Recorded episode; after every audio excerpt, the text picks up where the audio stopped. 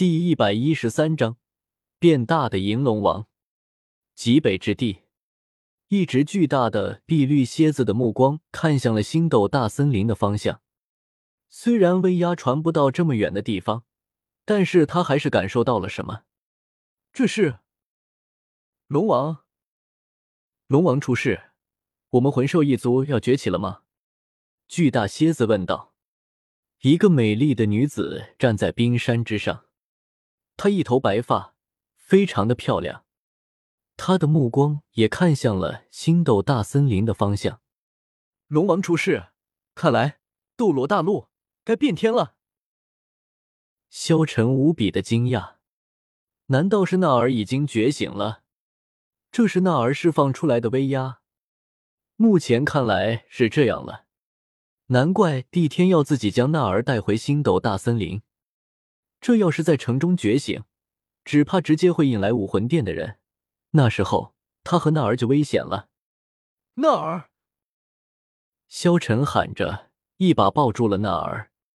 娜儿，娜儿，你成功晋级了吗？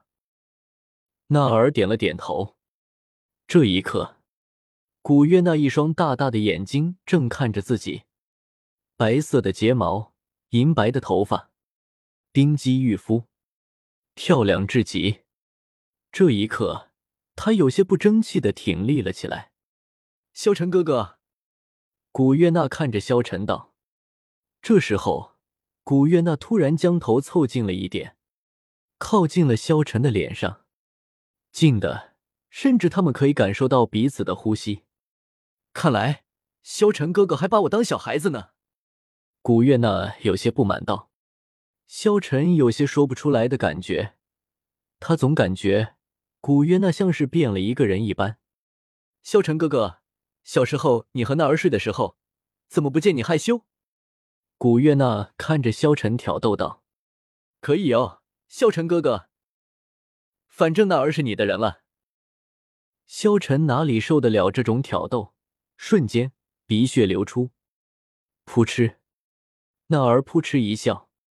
这时候的古月娜比原先更高了一点，身材更挺了一点，面前的峰峦也更大了一点。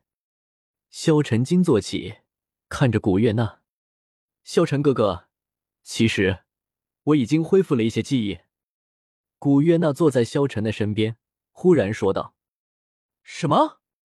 萧晨大惊：“其实我是斗罗大陆的银龙王。”也是斗罗大陆所有魂兽的王，古月娜继续道：“这些萧晨都知道，但是古月娜可不知道萧晨是穿越过来的，所以他以为萧晨不知道。他坐在萧晨的身边，开始说了起来：‘我隐隐约约有些记忆，我是很早很早就沉睡在了斗罗大陆的世界，我受了很严重的伤，本来我要一直沉睡下去，直到萧晨哥哥来将我唤醒。’”我也明白了，我是斗罗大陆上所有魂兽的王，我是魂兽，而萧晨哥哥你是人类，所以就算是这样，萧晨哥哥也愿意和我在一起吗？